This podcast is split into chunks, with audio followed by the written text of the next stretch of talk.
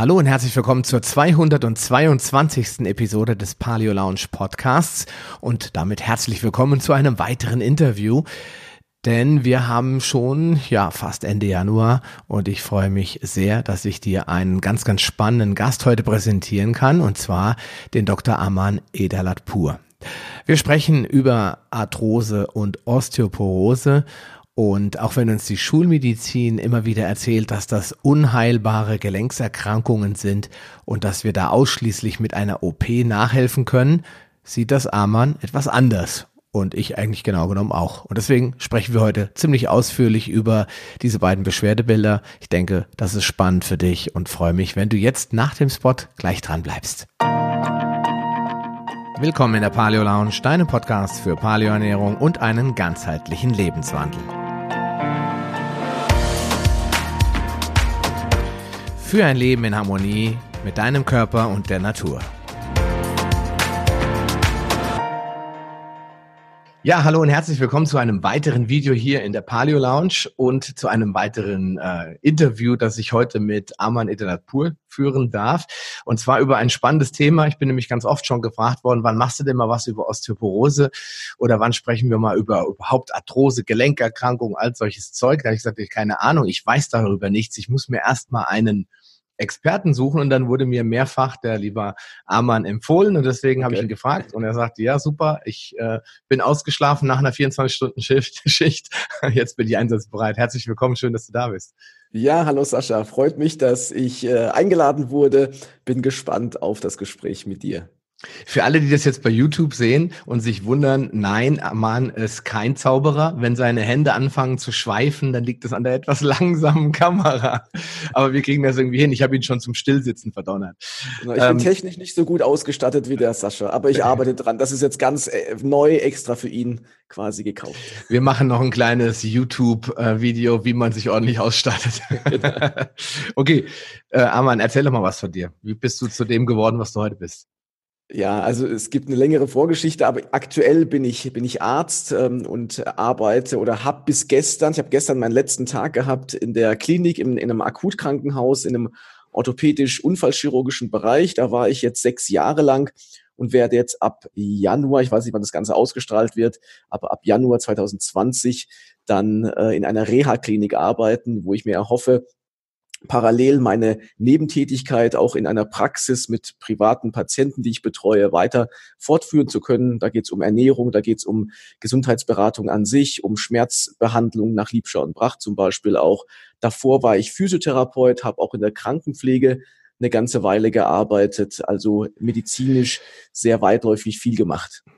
Okay, das heißt, du bist gar nicht so klassisch direkt nach der, nach der Schule zum Arzt geworden, sondern hast erstmal eine Ausbildung manual gemacht. Also erstmal was zum Geld genau. verdienen quasi. Genau. Alles, alles sehr viel mit dem Bewegungsapparat, also auch als Physiotherapeut viel mit Muskeln, Knochen, Gelenken und so weiter zu tun gehabt und äh, auch zum Beispiel als Fitnesstrainer äh, eine ganze Weile gearbeitet, ja. Okay, wenn ich mich äh, mit heute mit ganzheitlichen äh, äh Ärzten Therapeuten und so weiter unterhalte, höre ich eigentlich immer das Gleiche, was ich auch in der Praxis leider oft feststelle. Die wenigsten Physiotherapeuten äh, machen eigentlich das, oder arbeiten so, wie man es tun sollte. Ich muss jetzt noch mal ein bisschen konkretisieren. Sie arbeiten sehr klassisch nach alten äh, Ausbildungsschemata und haben noch nicht so richtig begriffen, dass sich vielleicht in den letzten Jahren viel geändert hat. Also es werden immer so die Standardprogramme abgefahren. Ich kenne das von mir selbst. Ich war ja auch mal wegen meiner Skoliose, die ich von Geburt an habe, war ich mal beim Arzt und ging es immer die fertigen Programme und am Ende, wenn es dann zu nervig wird, dann sagen sie, geh doch ins Fitnessstudio. Ja, also es wird leider nicht so viel äh, geguckt, woher kommt es eigentlich? Ja, was sind die Auslöser und Ursachen? Hast du das in deiner Ausbildung auch festgestellt oder hattest du Glück, dass du schon an einen Ausbildungsleiter gekommen bist oder an eine Praxis gekommen bist, wo das ein bisschen anders war? Ich sag's mal so, die Ausbildungen an sich, also bei mir zumindest war es so, die sind sehr gut und es gibt dann immer sehr viele Dozenten, die auch alles hinterfragen und so ein bisschen auch nach, nach der Ursache forschen. Aber jetzt kommt das Aber. Wenn du dann in einer Praxis bist oder in einem Krankenhaus bist, auch als Physiotherapeut, dann musst du nur noch funktionieren und du musst leitliniengerecht quasi arbeiten. Das heißt, du hast nicht die Zeit, drüber nachzudenken und auch nicht die äh, den, den rechtlichen ähm, Rückhalt, dass du alles machen kannst, wo du vielleicht doch von überzeugt bist. Oder du kannst Dinge nicht weglassen, von denen du nicht überzeugt bist. Du musst genau so vorgehen, wie der Arbeitgeber ähm, dieses rechtliche Konzept dir alles vorgibt. Und das beschränkt einen dann sehr und nicht nur als Physiotherapeut, sondern zum Beispiel auch dann als Arzt. Wollte ich gerade sagen, da hast du jetzt als Arzt auch keine Vorteile. Ich glaube, die medizinischen Leitlinien, die gelten überall und teilweise sind sie irrsinnig. Ich hatte jetzt ein äh, Interview mit ähm, Lothar Hirneise zum Thema Krebs und er hat mir erzählt, in den USA darf man, wird man überhaupt nicht mehr operiert, wenn man nicht vorher eine Chemotherapie gemacht hat. Dass die medizinischen Leitlinien zwingen einen dazu, nur das eine oder das andere. Und mein Vater hatte eine schwere Herz-OP und da war es auch so, Bypass plus Herzklappe oder gar keine OP. Ja, das heißt also, wenn schon das ganze volle Programm, das heißt, wir haben als Patienten äh, eigentlich überhaupt gar keine Chance. Wir können uns fast nicht entscheiden. Wir können natürlich sagen, okay, dann verzichte ich. Aber es ist dann, wenn dann noch der Heilpraktiker und solche Sachen auch noch verboten werden, dann ist man irgendwann doch sehr stark eingeschränkt, oder? Genau, also als Patient musst du wirklich eigeninitiativ sehr viel selber recherchieren, sehr viel überlegen und auch teilweise mal unabhängig vom Arzt schon dich um deine Gesundheit idealerweise präventiv kümmern weil eben, so wie wir es schon angedeutet haben, dem Arzt oftmals die Hände gebunden sind. Ähm, jetzt hat ja der Lothar Hirneise auch ein Interview gehabt, der ganz spannend auch einiges erzählt, was wirklich stimmt, dass man als Arzt zum Beispiel als Orthopäde, das kann ich gut beurteilen, teilweise nur zwei, drei bis fünf Minuten Zeit hat für einen Patienten, an einem Tag 100 oder 150 Patienten sieht, da hast du nicht Zeit, wirklich mal tiefgreifend zu fragen, wie ernähren sie sich, wie, wie ist ihr Lebensstil, wie bewegen sie sich, was machen sie alles, um da dann eben Anleitung zu geben, was man besser tun sollte. Die meisten wissen das von den Ärzten, aber sie haben nicht die Zeit, wirklich mit dem Patienten darüber zu reden. Und äh, das ist ein ganz wichtiger Punkt, den du gerade ansprichst und vor allen Dingen in deiner Profession besonders interessant, weil du bist ja jetzt so der, ich sag mal, Knochenarzt und hast in der Regel ja nichts mit der Ernährung zu tun. Aber wir wissen ja, dass Arthrose, Osteoporose und solche Gelenkserkrankungen ganz oft was mit der Ernährung zu tun haben, nicht nur mit der Bewegung oder ja, ist es dann nicht gerade im Studium für dich total verwirrend gewesen und gesagt hast, Entschuldigung, wir wissen doch, dass es eine Entzündung ist, gucken wir da jetzt nicht hin und dann sagt dein Ausbilderprofessor dann, nee, da gucken wir jetzt nicht hin, wir kümmern uns jetzt um den Knorpel oder wie, wie, wie war das für dich mal? Du kamst ja schon aus dem Bereich Physio. Ja, aber äh, im Studium hatte ich das Wissen, das ich jetzt habe, gerade im, in Bezug auf Lebensstil, Ernährung und so weiter, überhaupt nicht. Ich habe mich dann okay. nach und nach quasi eingelesen und eingearbeitet und das Wissen kam dann so nach und nach. Ich habe während dem Studium aber schon gemerkt, dass da irgendwas nicht stimmt, dass die, dass die Zusammenhänge oftmals unlogisch sind und auch im Grunde die Didaktik nicht stimmt.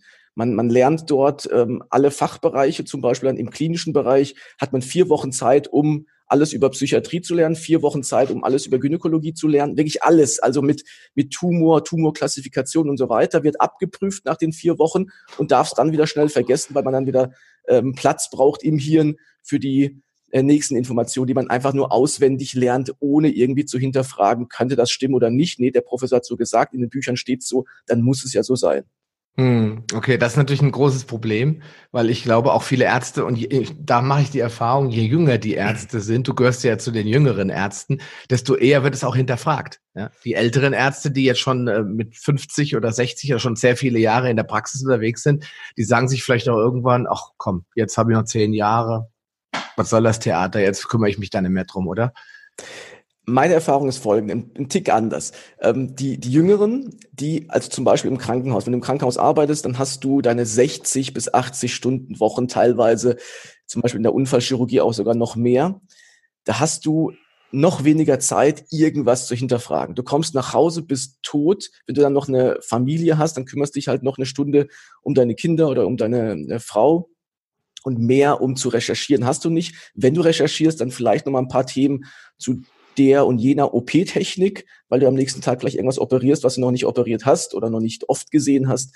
Und ansonsten keine Zeit, da irgendwas zu hinterfragen und irgendwo in Richtung Ernährung oder sonst irgendwas ähm, noch zu recherchieren. Bei den Älteren ist es so, die kennen sich im Bereich jetzt zum Beispiel Orthopädie dann eben gut aus, müssen dahingehend gar nicht mehr viel machen, haben auch ein bisschen weniger zu tun, weil sie einfach ihren Teil abspulen und dann eben keine Nachtdienste und sonst was haben. Und wenn die dann irgendwo 60, 65 sind, dann überlegen Sie auch noch mal und hinterfragen das, was Sie bisher gemacht haben, schon auch mal und ändern Ihre Aussagen zu einem gewissen Teil. Zu dem Teil, wo Sie es machen können und zu dem Teil, wo es rechtlich überhaupt nicht möglich ist zu ändern, den belasten Sie und sagen sich eben, für die paar Jahre, wo ich noch arbeite, da mache ich mir jetzt keinen Stress und lege mich mit Sicherheit nicht mit der Ärztekammer an. Mhm. Weil das ist wäre jetzt auch das gewesen, was ich vermute, dass je älter die Ärzte werden und je später äh, äh, da irgendwelche Änderungen durchgeführt werden, desto weniger haben die da drin Interesse dran. Weil ich merke das, obwohl ich habe auch einen Bekannten, der ist in HNO-Arzt und der hat zum Beispiel jetzt beschlossen, er kann das nicht mehr machen. Er muss jetzt äh, in die Privatpraxis gehen und muss sich komplett davon abkapseln von, von diesem klassischen Konzept, weil er sagt, er will lieber in der Dialogmedizin arbeiten. Das heißt, er möchte lieber die Leute mit den Leuten reden auch. Was machen sie denn? Was können wir äh, tun? Und er will auch diese Leute nicht mehr haben, die nur wegen dem Rezept kommen. Weil viele Ärzte sagen ja, ich, ich sag denen dann was, weil ich das weiß. Da sagen die, was wollen sie eigentlich von mir? Ich wollte eigentlich nur ein Rezept oder ich wollte nur dies oder das, eine Fango-Packung verschrieben haben oder eine Physio für sechsmal oder achtmal oder was auch immer.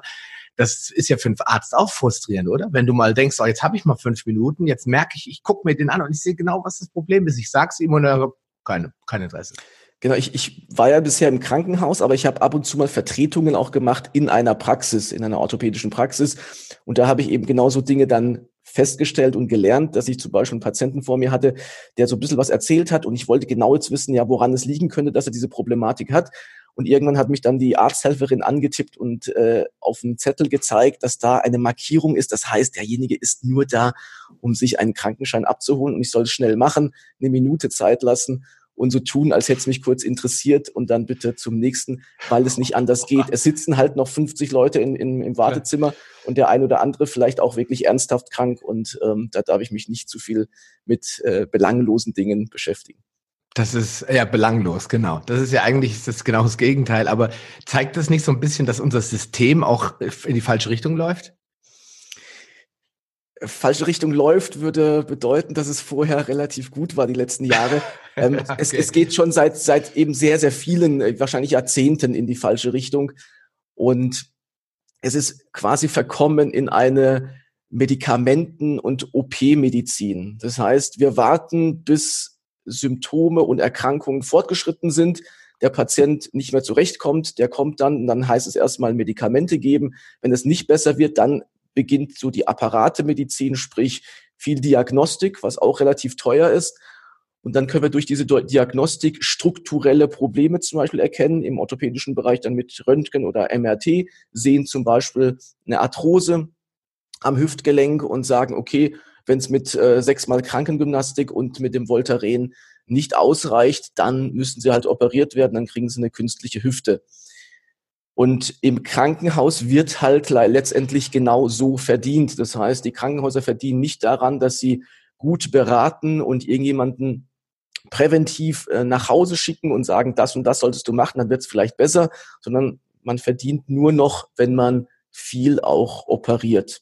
Das ist in einigen Krankenhäusern ganz extrem, möchte aber auch wieder nochmal betonen, da wo ich jetzt war, in Karlsruhe im äh, Vincentius Krankenhaus, das ist ein Top-Krankenhaus, wo ähm, der Chefarzt und auch die Oberärzte wirklich sehr bedacht vorgehen und gucken, dass es, dass alles ausprobiert wurde äh, im konservativen Bereich und erst dann wird die OP angeboten, teilweise auch mal abgelehnt, wenn junge Leute kommen und sagen, ich möchte jetzt eine Prothese. Ähm, die Schmerzen sind noch relativ moderat, dann heißt es, nee, es tut mir leid, dann müssten Sie in eine andere Klinik, wenn Sie unbedingt eine Prothese wollen. Das ist ja auch der Fall. Viele Patienten wollen unbedingt einfach nur, ich möchte dieses Medikament, ich möchte ein Schmerzmittel, ich möchte eine Prothese und tschüss. Hm, okay, gut. Äh, da hoffe ich mal, dass es die Ausnahme ist, weil äh, wenn man sich, ich habe auch mal Videos gesehen, bei ARD, ZDF gab es noch so eine Reportage und äh, das ist ja nicht wirklich schön. Ja, man sieht, da werden die, die, die Leute die Beine rausgezogen aus der Hüfte, da wird dann Hüftgelenk eingesetzt. Das sieht ein bisschen aus wie beim Schweineschlachten, dass das jemand sich freiwillig äh, äh, unterzieht, nur damit er dann seine bisschen schmerzenlos ist. Das finde ich schon ein bisschen spooky, muss ich ehrlich sagen. Aber äh, gut, schön, dass toll, dass es solche Krankenhäuser gibt, ne? die dann auch mal sagen, okay, nee, also wir sind ja keine Operationseinheit, sondern wir kümmern uns um den Patienten, zumindest soweit, dass die medizinischen Leitlinien zulassen.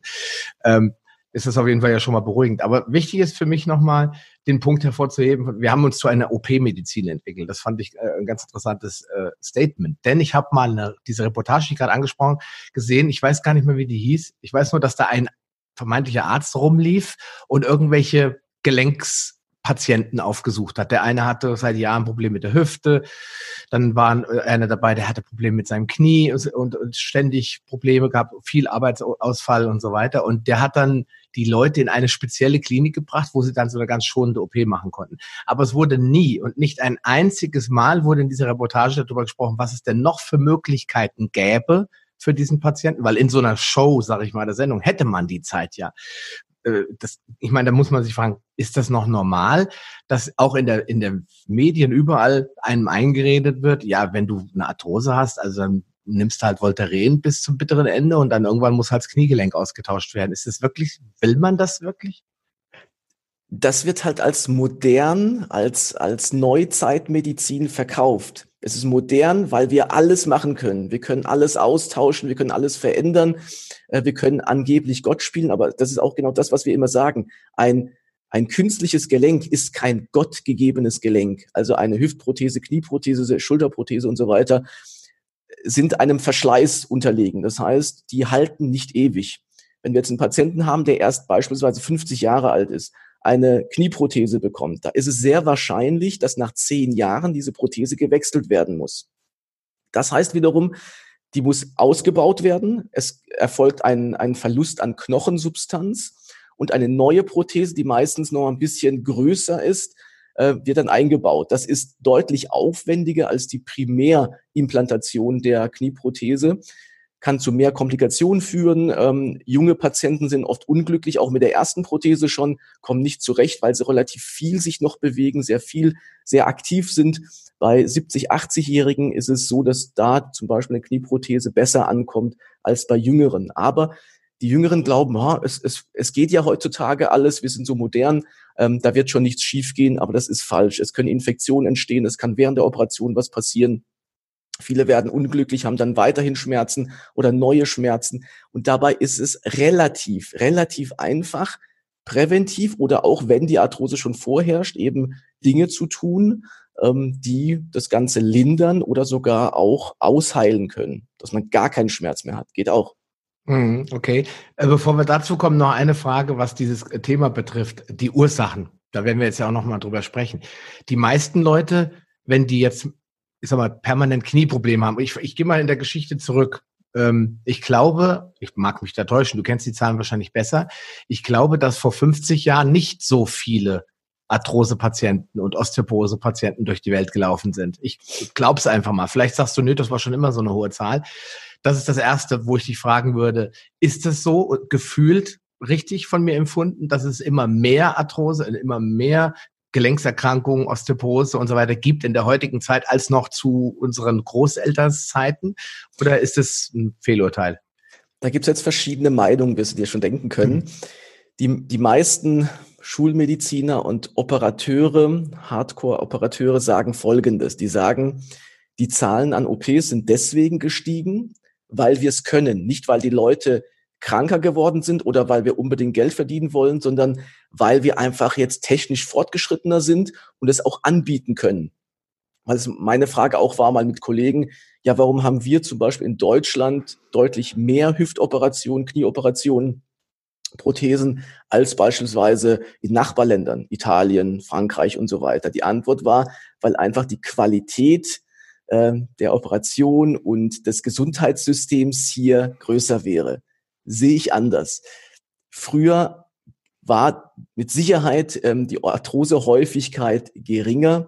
Und zwar deswegen, weil wir uns auch viel mehr bewegt haben. Wir haben uns besser ernährt. Wir haben viele Nährstoffe gehabt, die einfach im, im Knorpelbereich, im Bindegewebebereich, im Knochenbereich notwendig sind. Und wir haben uns viel mehr bewegt. Heutzutage sitzen wir wirklich fast nur noch, haben dadurch vermehrt Spannung, da können wir vielleicht später nochmal drauf eingehen. Ähm, das ist auch wieder dieses Schmerzmodell nach Liebscher und Bracht, dass wir sehr viel Verkürzungen haben, Spannungen haben und dadurch Arthrose entsteht. Also Arthrose ist ja keine Krankheit, sondern letztendlich ein Symptom von einer, ja, einem, einem falschen Lebensstil. Mhm. Ja gut, das ist äh, das ist bei vielen Dingen so. Ich habe dir eben, glaube ich, kurz im ähm, Vorgespräch auch erzählt, dass ich den Diabetes-Online-Kongress gemacht habe. Und äh, bei Diabetes ist es ganz, äh, ganz klar, der Schulmedizin passt das ganz gut ins Konzept, das als unheilbare Krankheit darzustellen. Aber in Wirklichkeit ist es ein Symptom des sogenannten metabolischen Syndroms. Das heißt, eine Ansammlung von Fehlverhalten und Symptomen, die dann zu dieser, diesem Krankheitsbild führen. Und genauso ist es bei Krebs, bei äh, Arthrose. Das sind alles nur irgendwelche Fehlverhalten, die zu diesen Störungen, in dem Fall des, des Gelenkapparats führen. Und klar, wenn ich unter Spannung stehe, und jetzt wird's spannend, habe ich mich gleich noch eine Frage zu, äh, an der Stelle, dann habe ich natürlich auch einen höheren Verschleiß als normal. Ja, meine, äh, ich habe damals mal gelesen, Rehe kriegen keine Arthrose.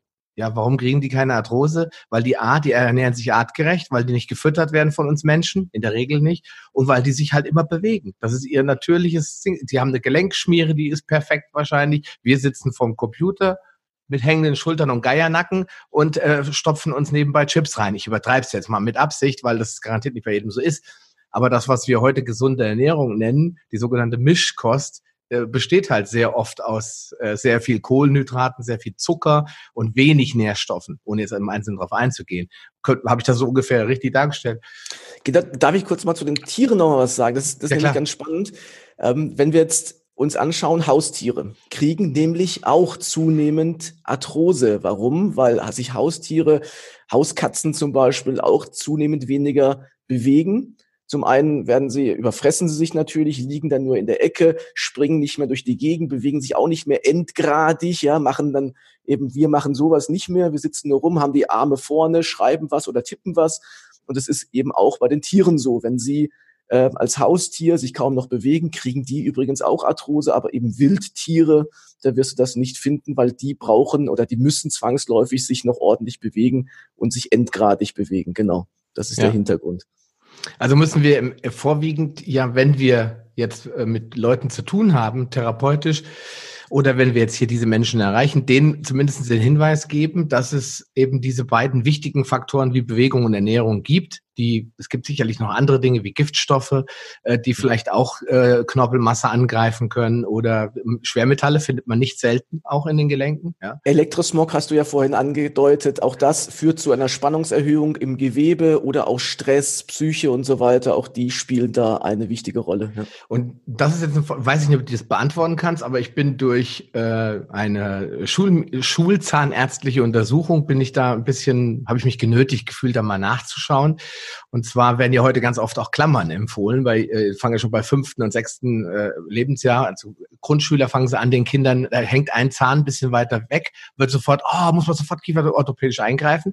Und da habe ich ein bisschen recherchiert und da bin ich auf äh, eine ganz, ganz alte äh, Studie vom Bionator gestoßen einem äh, eine Art Klammer, die den Kiefer durch Bewegung, durch Reden, durch Essen, durch also Essen in dem Moment nicht, aber durch Reden und Atmen und diese Normalbewegung wieder die Muskulatur angeregt wird, sodass der Kiefer sich verformt. Und die haben in Studien festgestellt, dass die Rücken äh, äh Spannung zunimmt. Das heißt, die Leute automatisch wieder bessere Haltungen einnehmen. Äh, hat der Kiefer, ich meine, das ist jetzt wieder sehr holistisch, ne? Weil wir müssen quasi den ganzen Körper durchscannen. Hat der Kiefer jetzt auch irgendwie was damit zu tun? Also unsere also Fehlernährung nicht unbedingt, sondern auch eben unsere Zähne, unser Zahnapparat, der ja durch die Nährstoffe auch in, in, Mitleidenschaft gezogen ist. Genau, also es stimmt wirklich, der, der Bewegungsapparat, der hängt überall miteinander zusammen. Das liegt vor allem an den Faszien. Also wir haben zwar verschiedene Faszienanteile, aber die haben überall irgendwo eine Verbindung miteinander. Egal, ob es am, am Kopf anfängt oder bis zum Fuß runter. Es gibt eine Verbindung. Beispielsweise, wenn man jetzt Knieschmerzen hat, man kann dort behandeln, kann dort die Spannungen senken. Wenn das aber nicht ausreicht, kann man auch noch mal weiter hochgehen und irgendwie auch bis zum Kieferbereich, bis zum Nackenbereich dann auch mitbehandeln, die Spannungen senken und merkt, oh, die Knieschmerzen werden besser. Und zum Beispiel auch mein äh, bisheriger Chef hat immer wieder geguckt bei Nackenbeschwerden, was macht der Weisheitszahn, wenn der irgendwo schräg im, im Kiefer liegt oder sonst irgendwie Zahnprobleme vorherrschen, hat er gemeint, mal zum Zahnarzt schicken, ob man da nicht was verbessern kann. Also da sieht man die Zusammenhänge einfach aus der klinischen Erfahrung schon. Genau. Und das ist ja das, was ich, äh, was ich glaube, wo die Medizin einen Schritt vorwärts machen muss, dass man eben äh, sich nicht das Knie isoliert anguckt als Orthopäde oder äh, den Rücken oder den Halswirbel oder was. Viele haben ja Blockaden. Da ist sondern mal gucken, was ist denn sonst so in dem Leben? Ja, wie schläft derjenige? Schläft der gut? Hat was hat der vielleicht ein Lotterkissen oder was auch immer? Oder steht der stark unter Stress? Weil Stress löst ja auch Verspannungen aus. Ja, und diese Verspannung ziehen Gelenke in die falsche Richtung vielleicht. All das sind ja Dinge, auf die der Orthopäde normalerweise 100 Prozent achten müsste. Aber du hast ja gesagt, nicht immer ist die Zeit auch dafür da, oder? Genau, die Zeit hat er nicht. Also er hat circa fünf Minuten Zeit für den Patienten, kriegt auch nicht mehr Geld dafür. Also wenn jemand ähm, für ein Gespräch, für ein, ein Zweitgespräch zum Beispiel drei, vier Euro bekommt, dann wird er sich nicht eine halbe Stunde Zeit nehmen, um all das ähm, zu erörtern und auch zu erklären dann dem Patienten. Das funktioniert in diesem Gesundheitssystem nicht. Das heißt, die Patienten müssen aber auch bereit sein, ähm, etwas Geld in die, in die Hand zu nehmen, zu sagen, okay, ich gehe jetzt zu einem Therapeuten, zu einem Arzt, der auch privat behandelt und sich Zeit nimmt. Bei mir ist es so, wenn ich einen Patienten habe, dann ungefähr eine Stunde, es kann auch mal mehr sein, aber eine Stunde auf jeden Fall, um einfach mal wirklich nachzufragen, was wurde bisher gemacht, ähm, was, was ist die Vorgeschichte des Patienten, was könnten die Gründe sein, dass er diese Problematik hat. Und dann erkläre ich das. Ich sage nicht, nimm jetzt Vitamin D, nimm Magnesium, ernähr dich so und so, sondern ich versuche es so gut es geht, ich bin auch nicht biochemisch auf dem, auf dem höchsten Niveau, aber so gut ich es weiß, versuche ich es dem Patienten auch zu erklären, damit er auch ein Verständnis hat und es auch eher bereit ist umzusetzen. Wenn jemand sagt, oh, der hat es mir nur so gesagt, aber ich weiß gar nicht warum, dann ist die Motivation ganz woanders, als wenn man wirklich sehr gut verstanden hat, warum man das macht und warum die Gesundheit langfristig gesehen das Wichtigste im Leben ist. Ja, weil wir müssen ja alle leistungsfähig sein in der heutigen äh, gesellschaftlichen Konstellation. Mit äh, Geld verdienen ist nicht mit zu Hause rumliegen und Beine hoch.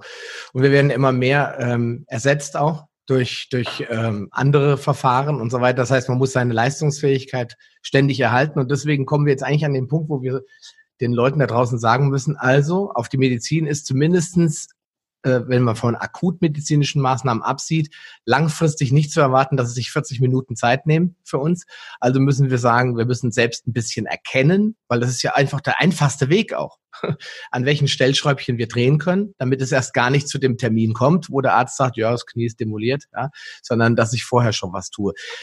Dafür müssen wir wiederum wissen, was führt denn eigentlich dazu? Also was sind, äh, vielleicht kannst du es mal in zwei Teile teilen, was sind die schulmedizinisch anerkannten Ursachen von Arthrose? und Gelenkserkrankungen, auch Osteoporose natürlich. Vielleicht fangen wir mal an mit Arthrose und gehen dann auf Osteoporose, weil da gibt es ja noch deutliche Unterschiede. Ja. Und was ist deiner Meinung nach der Grund? Ja, vielleicht über, überlappt sich das ja auch. Ja, ähm, ja, also bei der Arthrose ist es so, dass man schulmedizinisch gar nicht so ganz genau weiß, woran es liegt. Man, viele glauben oder viele Schulmediziner sagen, ja, zum Beispiel durch eine Überlastung, also dass, dass, dass es einfach heißt, ja, derjenige hat zum Beispiel Leistungssport gemacht und hat sehr viel belastet und hat dadurch seine Arthrose bekommen, oder er sagt umgekehrt, derjenige hat sich wenig bewegt, der Knorpel wurde nicht ernährt und dadurch ist dann quasi der Knorpelrückgang zustande gekommen, dass der Knorpel immer aus, äh, weiter ausdünnt. Ähm, über Ernährung wird da überhaupt nicht nachgedacht, das ist gar kein Thema. Entscheidend ist aber Folgendes. Beides kann stimmen. Eine, eine Überlastung, je nachdem, was es ist, kann eine Arthrose verursachen. Wir müssen aber nochmal kurz zurückgehen.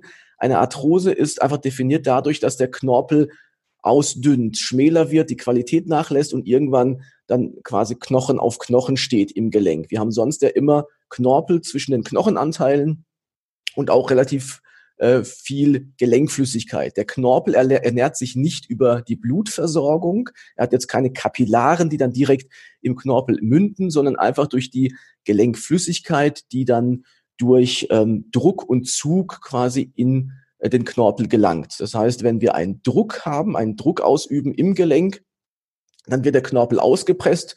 Abfallstoffe, Stoffwechselprodukte können ausgeschwemmt werden. Und wenn dann die Entlastung wiederkommt, dann kann der Knorpel ernährt werden durch Diffusion von dieser Synovialflüssigkeit.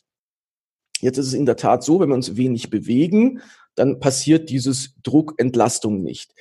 Das eigentliche Problem ist aber, dass wir mit der Zeit über Jahrzehnte hinweg, das ist jetzt meine Meinung und auch das ähm, Schmerzmodell, was ich jetzt vorhin angesprochen hatte, dass durch hohe Spannungen in einem Gelenk oder um das Gelenk herum, also über Faszien und Muskeln. Jetzt zum Beispiel nehmen wir wieder das Knie.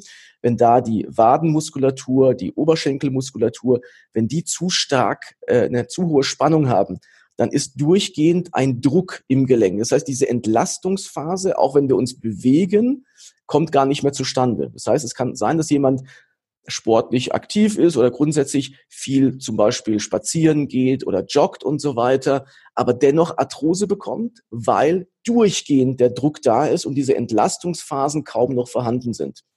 Und weil die endgradige Bewegung fehlt. Das heißt, wir haben nur noch quasi in so einem ähm, Radius von 20, 30 Prozent von dem, was das Gelenk hergeben würde, die Bewegung und können gar nicht mehr diese 100 Prozent ausnutzen und ernähren dadurch auch nicht mehr gänzlich den Knorpel.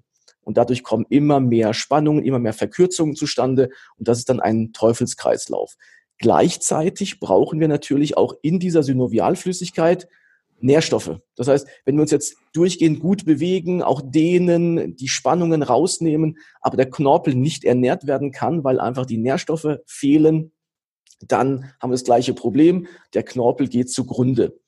Die Schmerzen selbst, die auftreten bei einer Arthrose, sind aber durch die hohen Spannungen bedingt und nicht durch den Knorpelverschleiß. Also der Knorpel hat keine Nervenendigungen, wo man dann irgendwas spüren könnte oder auch der Knochen nicht drunter, sondern es sind dann wahrscheinlich, das ist so die, ähm, die für mich auch logischste Theorie, sind die Spannungen um das Gelenk herum und auch weniger jetzt direkt eine Entzündung, was so die Schulmedizin meistens äh, dann anbringt. Mhm. Das heißt, dieses Endgradige, ja, was wir, äh, was du gerade eben erwähnt hast, ähm, da muss man sich drunter vorstellen, vermute ich jetzt einfach mal, die, dafür sind sie ja auch so genannt worden, die Extremitäten halt auch dafür zu benutzen, ja, für das, was sie gedacht sind und nicht nur um dieses statische Walking zu betreiben, sondern vielleicht auch mal einen Klimmzug zu machen oder äh, vielleicht auch mal eine Brücke zu probieren oder was auch immer, einfach mal alle Gelenke und deswegen kommt das Mobility Training, das fiel mir jetzt gerade so ein, ne? Das ist ja total mhm. modern geworden. Vielleicht ist das auch einer der Gründe, weil die Leute alle so steif geworden sind. Meine Mutter hat immer gesagt, boah, bist du steif, als ich noch so jugendlich war, ja? Ja, weil ich habe immer gerne alles Mögliche gemacht, ja, aber an Sport, Basketball, alles Mögliche. Aber was ich nie gemacht habe, ist mal Flexibilität, Mobilität eingebaut. Weil das wusste ja auch keiner. Ist es, liegt es auch daran, dass wir uns einfach nur noch limitiert bewegen? Wir hüpfen nur noch in Fitnessstudios rum und äh, machen, äh, weiß nicht, Zumba und so weiter, aber wir benutzen unsere Gelenke nicht mehr so, wie sie eigentlich gedacht sind. Wir müssen genau. Baumklettern. genau, genau. Das ist auch der Grund, warum Kinder ähm, keine schmerzenden Gelenken haben. Zumindest war es bisher so. Mittlerweile äh, in einem gewissen jugendlichen Alter haben die ähm, Kinder dann auch zunehmend Rückenschmerzen, Hüftschmerzen und so weiter, weil die Spannungen auch da zunehmen. Aber früher sind die Kinder draußen gewesen, die haben Purzelbäume geschlagen, sind, haben geklettert, sind auf den Baum geklettert, haben versucht von Ast zu Ast sich zu hangeln ähm, oder sind irgendwo irgendwelche Hügel hinaufgeklettert. Also ha haben sich immer endgradig bewegt, sind auch mal hingefallen und, und, und. Das ist auch das, das Spannende. Es ist nicht nur so, dass die Schmerzen weniger werden, wenn wir beweglich sind, sondern auch die Verletzungsanfälligkeit sinkt. Da gibt es ein spannendes Beispiel mit, mit äh, Tieren wieder. Wenn ein Hund zum Beispiel aus vollen Lauf irgendwo gegen einen Baum knallt, der schüttelt sich einmal und läuft weiter. Das liegt auch wieder daran, dass einfach die Flexibilität ganz anders ist. Wenn wir gegen einen Baum knallen, dann liegen wir da und haben irgendwo äh, uns was gebrochen, haben eine Prellung, haben einen Bänderriss oder sonst was sofort. Also das sehe ich ja jeden Tag in der Klinik. Da frage ich mal, was ist passiert? Ja, eigentlich, ich bin nur hier gestolpert, äh, bin hingeflogen und die haben eine, eine riesen, eine riesen Fraktur. Und dachte, das ist unglaublich. Äh, nur vom so hinfallen aus, aus Körperhöhe steht der Knochen plötzlich so weg. Ähm, sollte eigentlich nicht passieren. Das war früher auch viel seltener der Fall. Also endgradig bewegen, viel bewegen. Das sieht man an den Kindern, dass die diese Problematik nicht haben. Wenn sie jetzt zunehmend am Handy sitzen, an der Spielekonsole sitzen drin, dann kriegen die eben auch mit 14, 15 Rückenschmerzen, werden immer runder, immer buckliger. Das ist auch so eine Problematik, die ich sehe, dass die, dass die Kinder durch diese Handy-Geschichte dann immer nur noch äh, so rumlaufen, also einen ganz runden Rücken kriegen. Ja, also das Thema Spannung ist überhaupt ganz interessant, weil bei meinem Sohn ist das nämlich auch festgestellt worden, obwohl er sehr aktiv ist und auch viel äh, klettert und äh, spielt Tennis und schwimmt auch, was ja eigentlich auch immer gut ist für den Körper. Wie alt ist er? Äh, acht, wird im Januar neun. Okay. Und ähm, jetzt haben, hat aber der Physiotherapeut hat gesagt, dass er verkürzte Muskulatur hat, in der, in, und zwar wahrscheinlich in den Beinen Mhm. Und da das ja, das zieht quasi das, die, die Hüfte so vor und deswegen sitzt du halt auch viel so buckelig da. Das heißt, da fehlt die endgradige Bewegung wahrscheinlich auch schon ein bisschen. Das heißt, da müsste wahrscheinlich, wahrscheinlich auch durch das viele Sitzen, egal ob jetzt zu Hause Schule. oder in der Schule, wo man dann eben sehr, sehr lange sitzt am Stück. Auch da wäre es geschickter, zum Beispiel anstatt, ähm, weiß nicht, fünf Stunden Mathe und äh, Deutsch und sonst was zu pauken, immer wieder auch größere Pausen mit aktiven mhm. Dingen einzubauen oder auch während dem, während dem Matheunterricht mal zu sagen, okay, jetzt machen wir fünf Minuten Dehnung was, was ja. spricht dagegen? Oder wir hatten doch das einmal eins. Was neun mal neun ist 81. Super, 81 Liegestütze. ja, genau. ja, ja. Genau. Nee, aber ich, das ist interessant, weil eine Freundin von mir äh, hat das äh, auch mal erzählt in einem Podcast, hat gesagt, eigentlich müssten die Kinder morgens in die Schule kommen und zwar ein bisschen später, wenn sie wirklich ausgeruht sind, nicht um acht oder um halb acht, sondern um neun und dann müsste sofort Frühsport für alle gemacht werden. Mhm. Dass die Kinder erstmal ihre Energie, die jetzt ja durch Cortisol, Blutdruck ist hochgegangen, die sind jetzt erstmal fit, erstmal für hier oben Gehirnarbeit ein bisschen vorbereitet werden. Das heißt, äh, Ballspiele, Laufspiele, Bewegungsspiele zu machen, damit die Kinder erstmal richtig schöne Bewegung kommen. Dann können die nämlich auch viel besser stillsetzen. Aber bei meiner Tochter ist das so, wenn die aus dem Bett ist und wenn sie so diese Anlaufphase hinter sich hat, ja, dann äh, während mein Sohn still sitzt, weil er halt auch sehr äh, hörig ist, sag ich mal, und auch immer Angst hat, er macht was falsch. Bei meiner Tochter ist so, die macht dann einen Kopfstand auf dem Küchenstuhl und macht alle möglichen Sachen. Also die würde essen und dabei liegen, wenn sie dürfte. Also ist immer ständig in Bewegung, ja.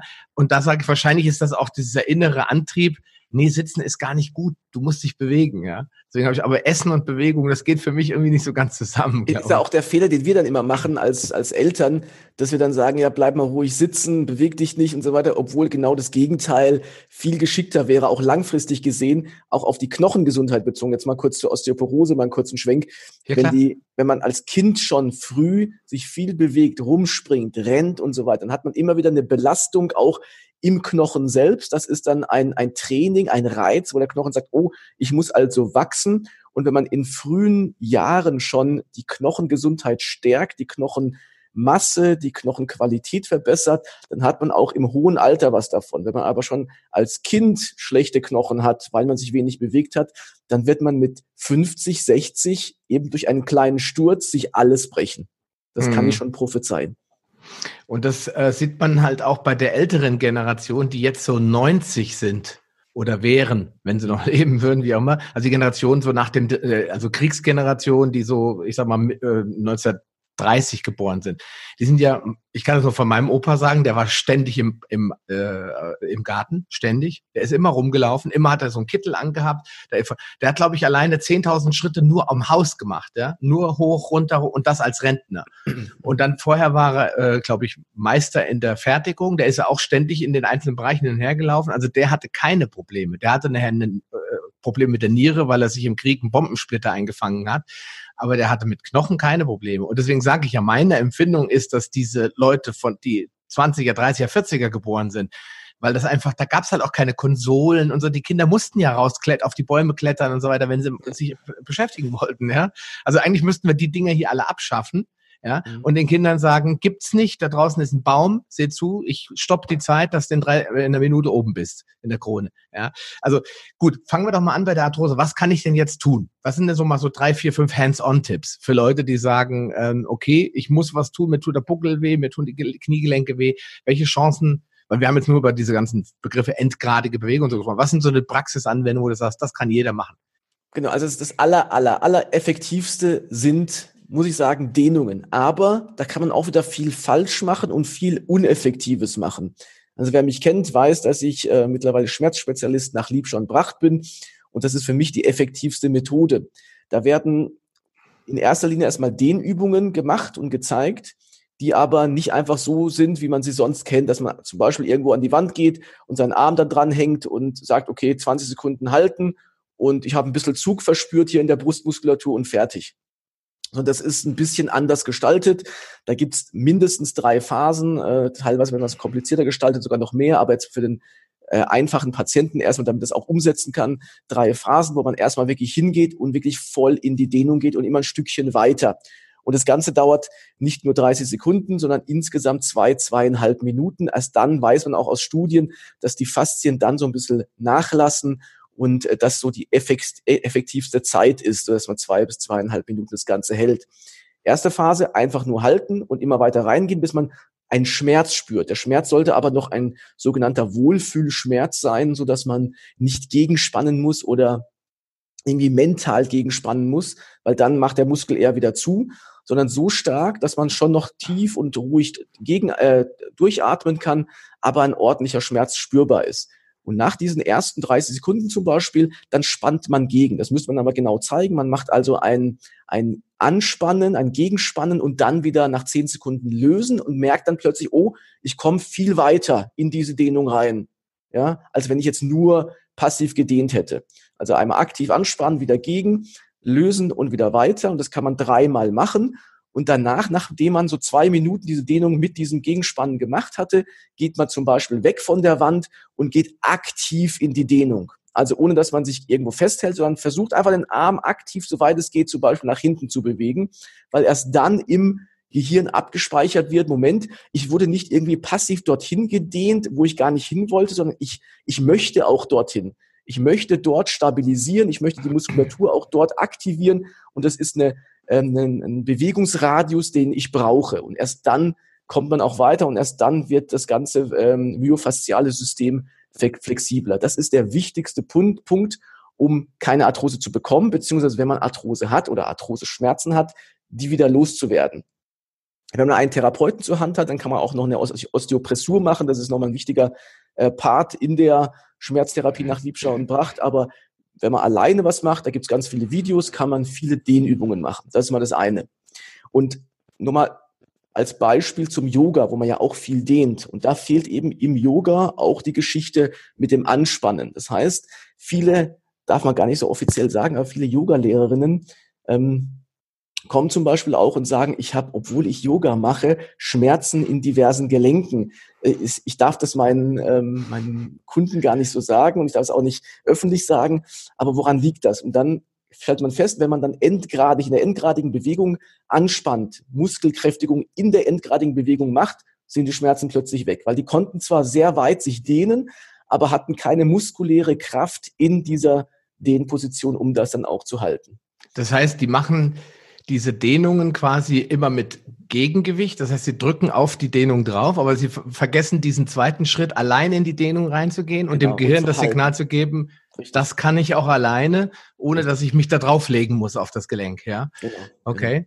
Also gut, ich kenne, ich kenne Lipscher Bracht, meine Frau, der ist ja in Bad Homburg, hier bei uns hat er ja seine Zentrale und meine Frau war auch mal bei einem zur Osteopressur da ähm, mit mäßigem Erfolg. Also es hat danach deutlich weniger wehgetan, aber wahrscheinlich haben wir uns zu viele versprochen davon. Sie war zweimal oder so da. Ähm, bei ihr hat dann letztendlich die Ernährungsintervention mehr gebracht. Ja, mhm. das hat also da, wir haben dann mit Hyaluronsäure und solchen Sachen das gemacht und natürlich auch mit viel Bewegung. Das heißt Gelenkbewegung, das ist ja langfristig sowieso das Beste. Ne? Aber ich, man kann es empfehlen, es ist ein super System, auch für den Rücken, hat ja auch ein super Rückenprogramm. Also wenn jetzt gerade die Leute, die schon Schmerzen haben, die sollten da jetzt nicht anfangen, im Fitnessstudio irgendwas zu machen, sondern die sollten lieber mal einmal, zweimal dahin gehen und sich das mal richtig zeigen lassen. Ja. Und, und egal wie effektiv oder wenn es mal eben nicht funktioniert, es schadet zumindest nicht. Also es ist nichts äh, vergleichbar mit einem Medikament oder mit einer OP, wo man, wo auch vieles schiefgehen kann, wo man Nebenwirkungen hat, wo man sich Organe kaputt machen kann es ist eine Sache, die einem nicht schadet, genauso wie wir jetzt gleich dazu kommen, äh, zu den anderen Themen, ähm, die einen Einfluss eben auch auf die Schmerzen, auf die Gelenke haben, wie zum Beispiel jetzt die Ernährung. Auch wenn es nichts direkt für die Gelenkschmerzen bringen sollte, wenn es jetzt zum Beispiel eine fortgeschrittene Arthrose ist, kann es sein, dass man die Ernährung umstellt und dennoch ähm, Schmerzen hat. Man hat sich zumindest nichts Negatives getan, sondern eben für alle anderen Organsysteme trotzdem was Gutes. Mhm.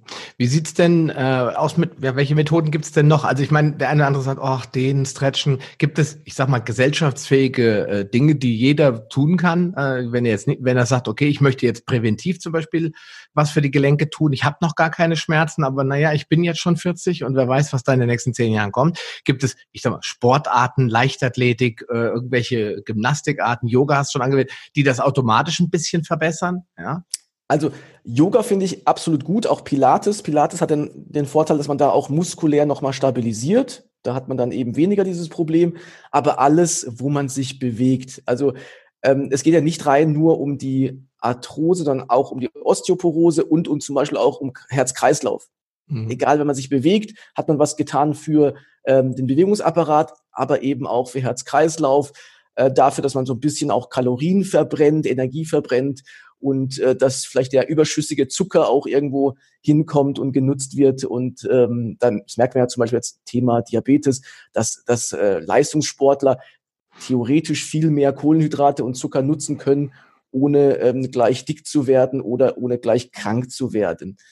Ähm, also auch das ein Vorteil. Aber ähm, unabhängig von, von dem Bewegungsteil ist eben die Ernährung grundsätzlich auch entscheidend, um Arthrose zu verhindern, um ähm, Osteoporose zu verhindern. Vielleicht nochmal etwas, was ähm, seltener angesprochen wird. Wir haben es schon kurz gesagt, so Geschichten wie Psyche oder zum Beispiel Umweltfaktoren wie Gifte, wie Elektrosmog und so weiter. All diese Sachen steigern auch wieder die Spannungen in den Muskeln. Also Muskeln und Faszien sind sehr anfällig auf, auf äußere Reize, auf innerliche und äußere Reize. Das heißt, wenn jemand gestresst ist, ob jetzt beruflich oder privat, familiär, zieht sich bei ihm alles zusammen. Das ist spannend, wenn ich jetzt in der Notfallambulanz Leute habe, die sagen, ja, ich komme mit Rückenschmerzen, dann fragt man so ein bisschen nach, seit wann? Und dann kann man so ein bisschen erörtern, okay, kurz davor, ein paar Wochen davor ging es los mit irgendeinem Stress. Neuer Job oder ähm, der Chef hat irgendwie ge ge gestritten mit dem, ähm, mit dem Patienten oder familiär gab es irgendwas. Und dann erhöhen sich die Spannungen und plötzlich entstehen Schmerzen da, wo man sie bisher nicht kannte, weil man quasi so ein bisschen an der Grenze immer war zum Schmerz von der Spannung her und dann quasi dieses, dieser Tropfen nochmal gefehlt hat, um das fast zum Überlaufen zu bringen. Hm. Was kann ich jetzt ernährungstechnisch noch tun? Genau, ernährungstechnisch gibt es ja immer ganz viele verschiedene Meinungen. Das, das Grundprinzip ist natürlich immer, sich hochwertig zu ernähren. Das heißt, egal ob jetzt tierische Produkte, egal ob pflanzliche Produkte, immer gucken, dass die Qualität stimmt. Also idealerweise Bioprodukte, ähm, bei Gemüse, bei Obst natürlich darauf achten, dass man ähm, aus von äh, idealerweise Demeter oder Bioland sich das Ganze holt. Ich habe jetzt das Glück, dass wir einen, einen Edeka bei uns haben, der massenweise Demeter und Bioland-Produkte äh, vertreibt. Und da können wir uns immer dann äh, alles Mögliche aussuchen. Da würde ich darauf achten, weil einfach zum einen die Nährstoffdichte größer ist und zum anderen eben viele Gifte dann nicht vorkommen, ob jetzt äh, Pestizide, äh, Glyphosat und so weiter. All das ist dann weniger drin oder teilweise auch mal hoffentlich gar nicht drin. Und ähm, das ist ein wichtiger Punkt. Zum einen für die Ernährung des Knorpels und des Knochens, aber eben auch um Spannungen zu senken. Auch das weiß man, wenn man Gifte zuführt, merkt das der Körper, wenn zum Beispiel eine Übersäuerung zustande kommt, dann äh, ziehen sich auch wieder die Faszien zusammen. Die Spannungen werden größer wie in einem Taucheranzug, der zu eng ist und irgendwann äh, führt das dann unweigerlich zu einem Knorpelverlust, weil der Druck einfach zu groß ist. Also Ernährung erstmal hochwertig. Ähm, meiner Meinung nach muss man das dafür nicht vegan leben. Ähm, ich glaube, du bist auch nicht vegan, sondern ähm, Paleo, also auch mal äh, hochwertige tierische Produkte. Da lobe ich mir zum Beispiel hochwertige Eier oder auch mal, auch mal Innereien, wie zum Beispiel Leber und äh, vor allem zum Beispiel Weiderind, Butter, finde ich hochwertig und gut.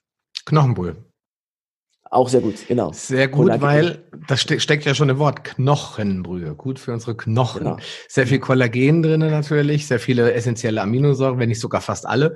Und es gibt bei uns jetzt gerade im Winter regelmäßig. Die Kinder essen das auch, weil mit Fleisch ist bei den Kindern immer schwierig. Dann schmeckt dem einen schmeckt dies nicht, dem anderen schmeckt das nicht. Und bei äh, Knochenbrühe, die ja dann nicht nach Knochen schmeckt, sondern da kommen dann Gewürze und, und äh, mhm. Gemüse rein, Wintergemüse rein und bei den Kindern darf man mal eine Handvoll Nudeln rein und dann sind die happy. Ja, und dann hat man einen schönen warmen, wärmenden Eintopf und hat auch gleich sehr viele Nährstoffe, die sehr gut aufnehmbar sind, weil sie eben eine hohe Bioverfügbarkeit haben. Und deswegen bin ich da auf jeden Fall ein großer Fan, gerade bei darf Kindern. Ich da, darf ich dazu noch was sagen? Also es ist ja, ist ja spannend, dass gerade jetzt so eine Knochenbrühe oder mal eine Leber und so weiter, das war alles früher völlig normal. Und man hat ja. das, also ich kann mich auch noch aus, aus meiner Kindheit erinnern, meine Eltern haben auch sehr häufig Knochenbrühe gemacht. Oder mein Vater hat zum Beispiel, wenn es jetzt äh, irgendwie Fleisch gab, den Knochen genommen und hat sich das, das Mark rausgezogen, rausgesaugt oder rausgeklopft und so weiter. Also irgendwie war, war, wusste man früher, was gut ist und hat es auch genutzt Und irgendwann ist es so nach und nach verloren gegangen und es wäre ja eklig und äh, was will man damit, was, was soll das sein? Nährstoffe sind überhaupt nicht wichtig. All das wurde dann nach und nach so quasi reingetragen in die ganze Geschichte. Aber früher wusste man sehr vieles, was gesund ist. Die äh, Omas und Opas haben sehr gesund gekocht, ja. Sehr ge äh, gesund gekocht und vor allen Dingen auch nur die Sachen verwendet, die es halt auch gab. Ja, da gab es halt keine Tomaten im Januar. Ja, ich sagte immer zu meiner Frau, auch da steht dann Demeter regional, aber äh, im November, wo können die nur herkommen im November? Aus dem Gewächshaus. Und dann schmecken die gut und haben auch vielleicht kein Glyphosat drin, aber die haben auch keine Nährstoffe mehr. Eine Tomate ja. hat ja ohnehin jetzt nicht so unendlich viele Nährstoffe, aber dann ist es eigentlich nur noch lecker schmeckendes Wasser. Ja? Insofern sage ich den Leuten immer, macht wieder Kohl. Jetzt ist Kohlzeit, ja, jetzt ist Spinatzeit, jetzt ist ähm, Zeit für Feldsalat, der auch sehr nährstoffreich ist, weil er sehr dunkelgrün ist, wenn es in Bio-Qualität ist. Äh, es gibt auch noch ganz viel Rauke, ja, und alles das kann man alles super jetzt essen und vor allem die ganzen Kohlsorten. Ich meine, jeder isst Rotkohl an Weihnachten, ja, aber warum nicht an Weihnachten? Man kann es immer essen, ja. ja, genau. ja das ist halt Fermente. Das ist auch ein wichtiges Thema, um die B-Vitamine, die auch eine große Rolle spielen in der Gesundheit, wieder so ein bisschen ins System einzubringen. Also ich glaube, jeder, der meinen Podcast kennt, der weiß ja eigentlich Bescheid. Nur jetzt ist Ernährung nicht mehr nur Ernährung alleine, sondern jetzt kommen ja noch Stoffe hinzu, die einfach nicht mehr da sind. Ja, jetzt kommen wir auch im Bereich, mit dem du dich sehr viel beschäftigt hast, nämlich wie sieht's denn aus mit Vitamin D? Genau. wird ja heute immer noch gesagt, das sei ja toxisch. 800 internationale Einheiten hast du jetzt erst wieder ein Video, das wäre schon grenzwertig. Und äh, was würdest du zum Thema Nährstoffe noch einzufügen wollen? Genau. Also bei Arthrose und bei Osteoporose gibt es jetzt eigentlich keinen Nährstoff, wo man sagt, oh, das bräuchten wir nicht. Grundsätzlich brauchen wir alles, aber es gibt natürlich ein paar, die vielleicht noch mal ein bisschen entscheidender, wichtiger sind. Vitamin D hast du jetzt gerade angesprochen. Zunächst einmal über die Ernährung natürlich ganz, ganz schwierig wenn man jetzt nicht gerade ein Eskimo ist und jeden Tag ähm, äh, ganz viel Fisch fangen kann und Fisch isst, dann sollte man über Nahrungsergänzungsmittel, über Nährstoffessenzen gewisse Dinge auch zuführen. Beim Vitamin D gilt das ganz besonders. Vitamin D ähm, ja, hat ganz viele verschiedene Einflüsse auf unseren Körper. Das, wo man schon immer wusste, dass es ganz entscheidend und wichtig ist, das war die Knochengesundheit. Das war damals schon ähm, vor, vor über 100 Jahren bekannt, dass man mit, mit Sonne und eben mit Lebertran zum Beispiel Rachitis oder andere Knochenerkrankungen äh, behandeln konnte. Das liegt vor allem daran, ähm, dass Vitamin D auch dazu führt, dass gewisse Gene abgelesen werden, unter anderem Gene, die zu Transportproteinen im Bereich des Kalziums führen. Das heißt, das Kalzium kann dann plötzlich verstärkt über den Darm aufgenommen werden und dann auch verwertet werden. Die Verwertung ist aber ganz entscheidend. Früher hat man immer gesagt, ja, Vitamin D nehmen und Calcium dazu. Das ist ein bisschen problematisch, sogar gefährlich, weil ähm, wir dann auch entsprechende Proteine brauchen, die da sein müssen und die aktiviert sein müssen, damit das Calcium auch dorthin kommt, wo es hin soll, in die Zähne, in die Knochen und so weiter. Und da wird zum Beispiel vom Vitamin D werden, wird das Osteokalzin produziert, also es führt dazu, dass es produziert wird und ähm, dass zum Beispiel auch das Matrix-GLA-Protein produziert wird. Also da werden Gene abgelesen durch die Aktivierung am Rezeptor, am Vitamin D-Rezeptor. Und diese beiden Proteine sind eben wichtig für das Kalzium, für den Kalziumstoffwechsel und müssen aber wiederum aktiviert werden durch das Vitamin K2. Das ist für mich eins der wichtigsten Stoffe bei Osteoporose und da würde ich dann wirklich sehr hochdosiert versuchen, den Patienten das zu geben, weil Osteokalzin und Matrix-GLA-Protein dann eben durch das K2 ähm, erst aktiviert werden und dann funktioniert alles an. Ich weiß nicht, wie weit ich jetzt in die, ins Detail gehen soll, ja, das ist gut. aber erstmal soweit, genau. Da würdest du dich mit dem Professor Spitz wahrscheinlich in die Haare kriegen, der ja immer gerne sagt, K2 ist seinen Augen unnötig. Ja? Nee, nee, nee also wir, wir haben vor zwei Jahren schon drüber gesprochen, also direkt persönlich, als ich äh, auf dem Kongress war, haben wir genau darüber gesprochen gehabt und hat, er hat gesagt, ja, durch durch ihre Videos, mein, also durch meine Videos äh, zum K2, würde das Ganze jetzt doch überdenken. Und das, was jetzt Uwe Gröber und äh, eben Professor Spitz ja auch immer sagen, ist Folgendes, was, was ja immer auch falsch verstanden wird. Vitamin K2 ist nicht notwendig, und das stimmt absolut, für den Vitamin D-Stoffwechsel. Vitamin D ja. selbst funktioniert völlig unabhängig von K2, braucht es nicht, sondern braucht andere Kofaktoren, vor allem das Magnesium aber Vitamin D funktioniert unabhängig vom K2. Was ich sage ist, K2 brauchen wir, um das Kalzium gut zu verstoffwechseln. Jetzt natürlich mal die Frage, haben wir grundsätzlich genug K2 schon im Körper oder nicht? Und da gehen die Meinungen ein bisschen auseinander. Aber wenn man sich die Studienlage anschaut, sieht man zumindest, dass bei Osteoporose-Patienten, Patientinnen vor allem, ähm, das wurde in Japan äh, in einigen Studien festgestellt, wenn man denen zum Beispiel 90 Mikrogramm, das war so die Mindestmenge, wo ein Einfluss vorhanden war, 90 Mikrogramm K2 gibt, dann wird die Knochendichte besser, die Knochenqualität verbessert sich und die Frakturrate sinkt auch. Das heißt schon, dass wir wahrscheinlich da Optimierungsbedarf haben, zumal ja die Darmgesundheit nicht gut ist. Der Großteil vom K2 wird über Darmbakterien hergestellt und ähm, ein Teil vom K2 wird auch ähm, über K1 umgewandelt. Und K1 haben wir wieder in, in grünem Gemüse sehr viel drin und wir wissen, dass die meisten Leute relativ wenig grünes Gemüse oder Gemüse an sich wenig essen. Salat zählt übrigens auch dazu. Genau. Aber deswegen, also wir, sind uns schon einig. Ähm, es gibt natürlich immer kleine Nuancen, wo man anderer Meinung sein darf. Das heißt aber dann nicht, dass man sich nicht in 90, 95 Prozent der anderen Bereiche dann einig ist und gut zusammenarbeitet. Ja, das ist, ähm, mir ist es immer wichtig, dass man das auch ganzheitlich beleuchtet. Natürlich kann ich K2 im Darm herstellen, aber du hast gerade ganz was Wichtiges gesagt. Wenn die Leute alle einen zerrütteten Darm haben, und das ist fast bei allen so, weil ich, ich würde, wenn wir eine Umfrage machen würden, äh, wie viel Klopapier die Leute verbrauchen, ich nenne es jetzt wirklich mal ganz banal, da wäre die, Anz wär die Anzahl enorm hoch. Und warum? Weil die Leute eben keinen normalen äh, Darm haben, keinen normalen Stuhlgang haben, weil sonst, ja, hat man schon mal einen Hund oder ein Reh gesehen, das Klopapier braucht? Nee, ja, natürlich werden die auch nicht so super hygienisch sakrotan sauber sein wie wir, ja, aber trotz alledem, das sollte eigentlich von alleine klappen, ja, und das klappt früher bei unseren Steinzeitvorfahren waren auch so, weil die Darmbakterien sorgen dafür, dass das alles seinen natürlichen Weg irgendwohin findet. Ja, und das ist immer schon das Signal. Wenn jemand sagt, er braucht eine halbe Stunde auf dem Klo, dann ist da schon definitiv ganz, ganz viel im Argen. Und das liegt nicht am K2, sondern es liegt wahrscheinlich an der Ernährung. Und die, und die Leute, sehe ich auch im Krankenhaus immer wieder, die haben alle zwei, drei, vier Tage überhaupt Stuhlgang. Das spricht auch nicht für eine ordentliche Darmgesundheit. Und die, und die sehen das als relativ normal an. Ja, die sagen, ja, ja es ist bei mir normal, dass ich, dass ich drei Tage keinen Stuhlgang habe. Wenn die einmal am Tag gehen, ist das für die Durchfall. Genau. genau. Ja, ja. Und ja, die, die, die kriegen Magnesium zum Beispiel und dann haben sie plötzlich von einem richtig bockelharten Stuhlgang einen normalen Stuhlgang und glauben, das wäre dann schon Durchfall. Genau, jetzt kommen wir nämlich zu den äh, Kofaktoren. Ich möchte äh, dass die Osteoporose mir nochmal fürs Ende als, weil da ist im Endeffekt die ganzen Behandlungen, Ursachen, das sind eigentlich grundlegend äh, gleich. Aber ich möchte jetzt, wenn wir jetzt gerade dabei sind, das nicht so zu zerlegen. Wir haben gesagt, Vitamin D und K2, die gibt's nicht umsonst mittlerweile ja auch in dieser Kombination. Ja, das heißt, ich habe diese Chance, das äh, zu kombinieren.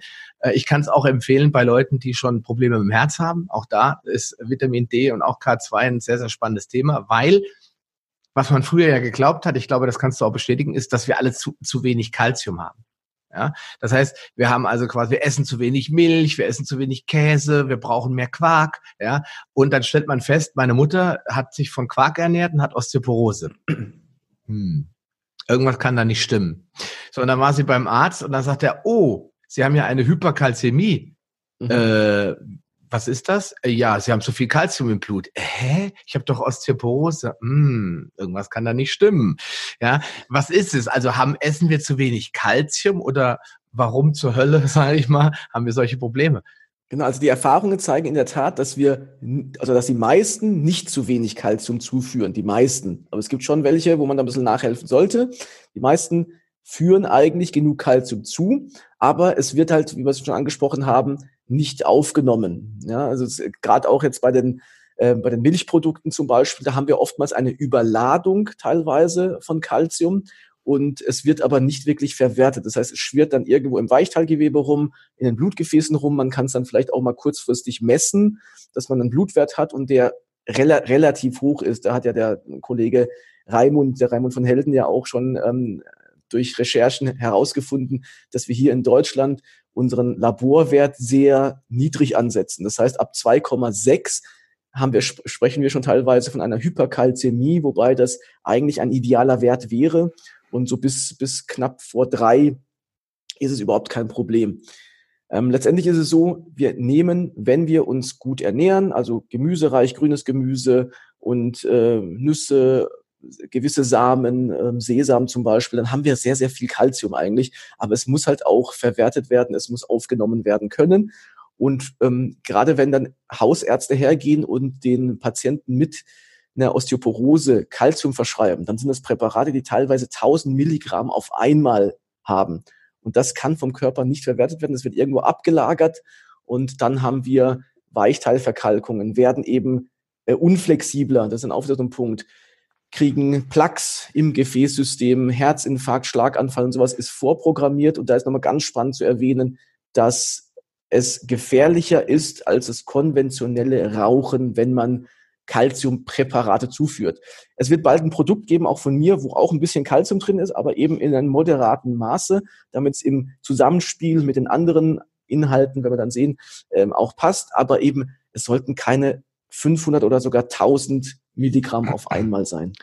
Der ähm, ein Arzt, den ich auch, also äh, kein deutscher, sondern ein amerikanischer Arzt und auch ähm, YouTuber, wenn man so will, den ich sehr schätze, Dr. Eric Burke, der sagt zum Beispiel, dass Calciumpräparate, genauso wie du, äh, ja, lebensgefährlich sagt er nicht, aber dangerous, also gefährlich sind, ja, weil, äh, und auch unnütz, sagt er, weil sie häufig Calciumcarbonat enthalten. Und da, er sagt dann immer, das sind Stones, ja. Also im Endeffekt ist es nichts anderes als ein Material, das der Körper so gar nicht verwerten kann. Er muss es also quasi sowieso noch auseinandernehmen und zerlegen. Deswegen empfiehlt er, wenn die Leute, äh, dass die Leute auch eben Säure im Körper reinbringen. Zum Beispiel beim die Magensäure ist wichtig. Wenn ich ein ganz niedriges pH-Niveau habe im Magen, nur dann kann ich auch sehr gut die Sachen verdauen. Und wenn ich genau. jetzt viel Calciumcarbonat im Körper habe, dann habe ich auch mehr Chancen, das auch wieder zu verwerten. Also die Form vom Calcium ist nämlich ganz auch oft auch wichtig, weil gerade die billigen Präparate sind nämlich keine Zitrate oder leicht verdauliche Salze, sondern Carbonate, weil die halt billig sind. Und die taugen bestenfalls fürs Badewasser um damit eben Säuren zu puffern, die ich beim Basenbad ab, absondere, aber nicht zum Essen meiner Meinung nach. Genau, es gilt ja auch für ganz viele andere Nährstoffe, dass die Verbindung, die Art und die Dosierung nicht so unentscheidend ist. Genau. Genau, deswegen vielleicht auch nochmal wichtig, nicht immer gleich irgendwelche Tabletten einwerfen. Bei Vitamin D haben wir in der Regel immer Tropfen, haben wir eine sehr natürliche Form mit Fett gelöst. Aber gerade die ganzen anderen Pülferchen und Döschen, da ein bisschen drauf achten, das nicht zu nehmen, weil das, die Natur hat das ja nicht vorgesehen. Natürlich kann man das Interven als Intervention mal einsetzen und sagen, ich muss mal auffüllen. Aber jetzt sich von morgens bis abends hier 20 Dosen aufzureihen und die alle durchzuschlucken und dann sagen, jetzt bin ich gesund, wenn ich sonst an meinem Lifestyle nichts ändere, bringt es relativ wenig. Ne? Mhm. Ja. Es ist übrigens auch immer so eine Sache bei Beratungen, egal ob online, telefonisch oder jetzt äh, persönlich, werde ich immer gefragt, was noch, was noch. Also es geht um irgendein Thema, ich sage ja, das und das würde ich dazu nehmen, dann heißt es was noch, ja, theoretisch kann man alles noch hinzufügen. Aber Klar. es ist die Frage, irgendwann, ähm, wenn du jetzt 1000 Euro ausgibst und nur noch dabei bist, irgendwas ähm, hinzuzufügen, ist es nicht so sinnvoll. Also lieber wirklich, so wie du gesagt hast, Lebensstil verändern, sich so gut es geht, so gut es geht, weil perfekt geht's manchmal nicht, äh, ernähren und dann eben gezielt, äh, idealerweise, wenn man auch einen Laborwert hat, äh, der brauchbar ist, eine Vollblutanalyse und so weiter und dann gezielt äh, ergänzen. Ja, und das sehe ich auch so, gerade jetzt beim bei äh, den ganzen Gelenkserkrankungen sind für mich die wichtigsten Nährstoffe Magnesium, was man in allen grünen Pflanzenbestandteilen findet. In Nüssen auch findet Calcium, hast du schon angesprochen, in der natürlichen Form gar nicht in, äh, supplementieren, Vitamin D, K2 und dann sind wir eigentlich schon fast fertig. Jetzt taucht bei mir noch äh, auf Bohr. Das mhm. ist auch bei vielen Leuten äh, völlig in Vergessenheit geraten. Opa und Oma brauchten es auch nicht. Das war im Gemüse drinne. Mittlerweile durch die PPK-Impfstoffe, äh, äh, Impfstoffe, äh, Bodenimpfstoffe, ja, Düngemittel, ja, ja. habe ich halt das Problem, dass äh, also diese Stickstoffdünger eben viele, auch Silizium, auch wichtig für die Knochen, ganz viele Sachen verdrängt werden aus dem Boden und dann auf natürliche Art und Weise nicht mehr da sind. Dann kommen immer diese Skeptiker, ich verstehe das ja auch und sagen, ja, aber das haben wir doch früher nicht gebraucht. Warum soll ich das denn jetzt alles essen? Das ist doch nur Geldmacherei. Da sage ich, gut, das kann man so sehen, wenn man bedenkt, dass eine Monatspackung Siliziumgel von, von Dr. Hübner gerade mal neun Euro oder zwölf Euro kostet, ist das ja nicht gerade Geldmacherei. Aber man kann auch überlegen, was hat sich denn seitdem verändert? Intensive Landwirtschaft, massive Düngung, massiver Pestizideinsatz. Habe ich noch die Nahrungsmittel, die Opa und Oma hatten? Wahrscheinlich nicht. Auch da gibt es ja Untersuchungen zu. Da wird ja auch immer gesagt, ja, ob das jetzt alles stimmt und so. Aber äh, zeigt ja auch die Erfahrung, zeigen ja auch die Laborwerte. Egal wie gut man sich ernährt, man wird trotzdem gewisse Mängel in äh, verschiedensten Bereichen, vor allem jetzt Magnesium zum Beispiel haben.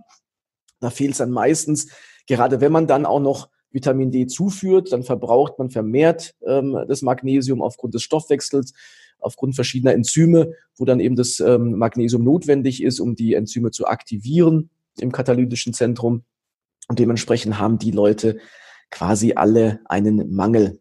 Und da sollte man dann äh, letztendlich ergänzen. Ich selbst nutze auch Magnesium eigentlich täglich.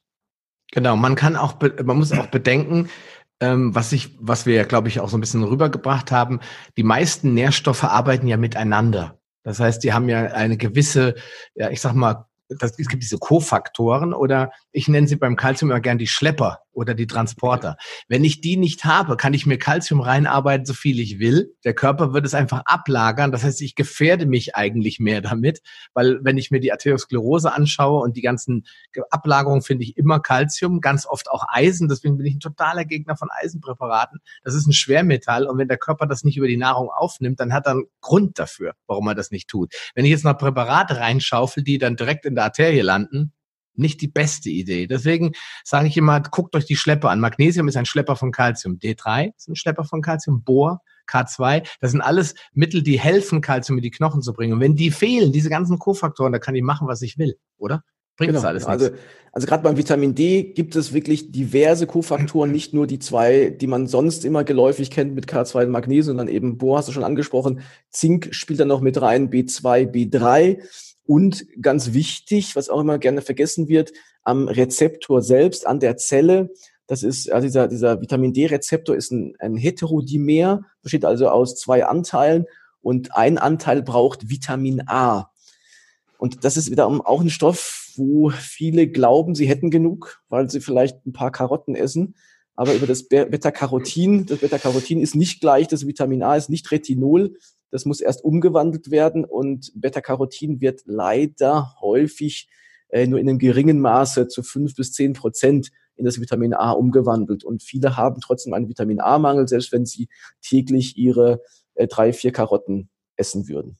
Ja, und da kommt noch, auch da kommt wieder hinzu, äh, wir sprechen ja dann vom Provitamin A. Und wenn ich das kann ich ja nur äh, auch aufnehmen, wenn die Karotte dementsprechend bearbeitet wurde. Jetzt kommen die Rohköstler natürlich nochmal extra in ein Problem hinein, weil die ja die Karotte völlig unvorverdaut, also ganz roh essen und denken, sie hätten viel davon. Und da gibt es bei Zentrum der Gesundheit eine schöne Gegenüberstellung. Wenn ich die Karotte wie behandle, was, wie viel Provitamin A wird aufgenommen oder Beta-Carotin? Ich glaube, am besten ist es äh, püriert und leicht erhitzt, weil es ja ein okay. empfindliches Vitamin. Das heißt also leicht gedünstet. Ja, und Öl. Was ja auch jeder ja, weiß. Das, genau, das wollte ich gerade sagen. Irgendwas und die Leute Richtung. knabbern das, Öl, Fehlanzeige und dann, das weiß aber eigentlich auch, das wusste schon der Arzt von meiner Oma, wusste das schon, dass man Karotten mit ein bisschen Öl aufnehmen muss. Deswegen, wenn ich meine, ich mag das ja, meine Kinder lieben das ja, die essen alle möglichen Rohkost, aber ich sage immer, die Rohkost hat einen Nachteil, das, was du dort isst, sage ich meinem Sohn immer, wird nicht so gut aufgenommen, als wenn es ein bisschen gedünstet ist mhm. und ein bisschen erwärmt ist. Ja, mal Rohkost, okay, aber nicht einen ganzen Tag. Also alle, die jetzt enorm vegan und rohköstlich unterwegs sind, da würde ich auch beim Vitamin A äh, im Ammann vollkommen recht geben, da wird sicherlich ein Mangel vorhanden sein. Viele Präparate kommen mittlerweile auf die Idee. Also man findet immer mehr sogenannte äh, Lipo Lipovitamine, die dann zusammen kombiniert sind.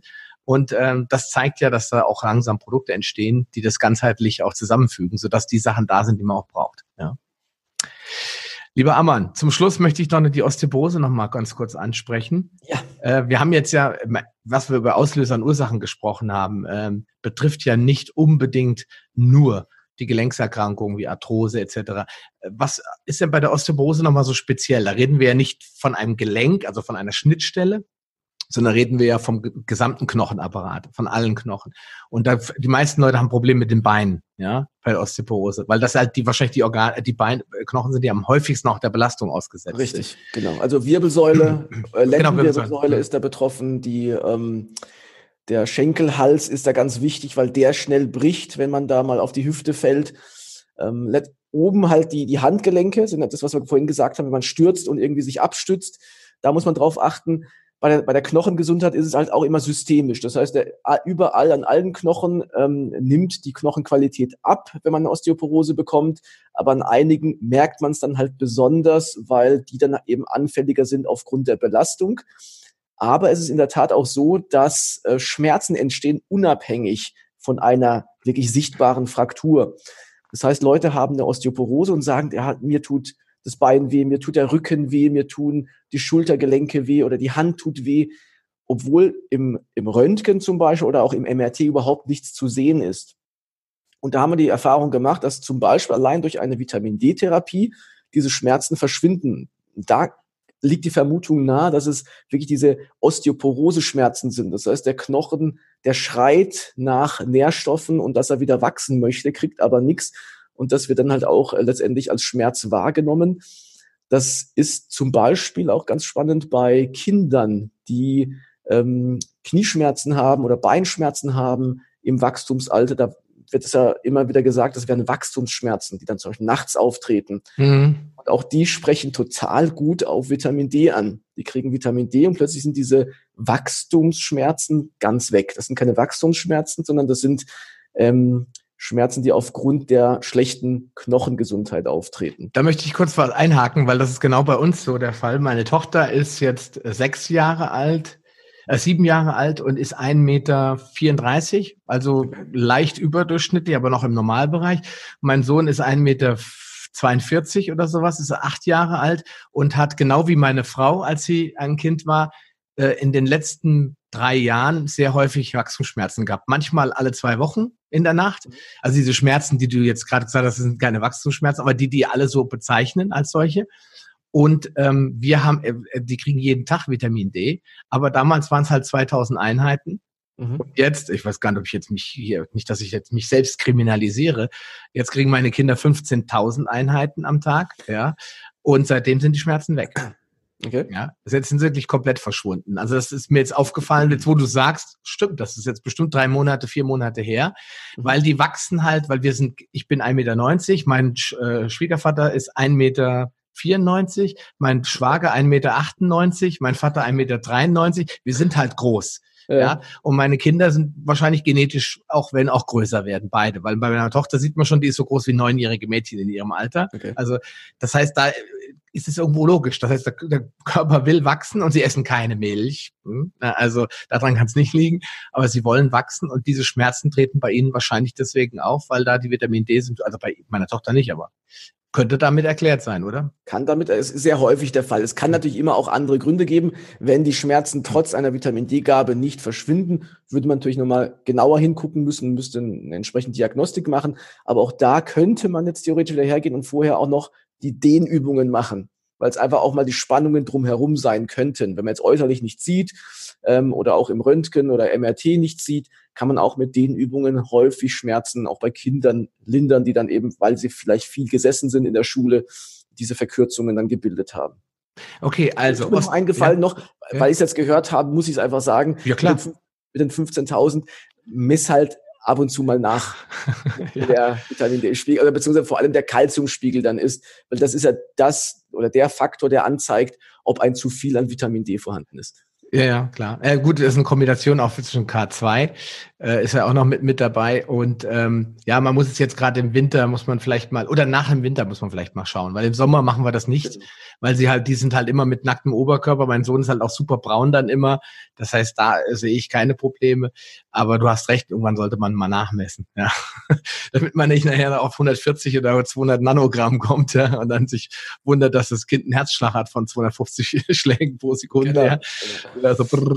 Klar, aber äh, jetzt, das, wie schon gesagt, ich will ja auch gar keine Therapieanleitung geben, Gottes Willen, sondern einfach nur darauf hinweisen, dass das bei uns geholfen hat, offensichtlich. Mhm. Weil am Anfang waren es drei oder wie viel tausend und das hat er trotzdem einmal pro Monat. Und ich weiß, davor war es wöchentlich und da hat er kein Vitamin D bekommen. Also irgendwie hat okay. sich schon was verbessert.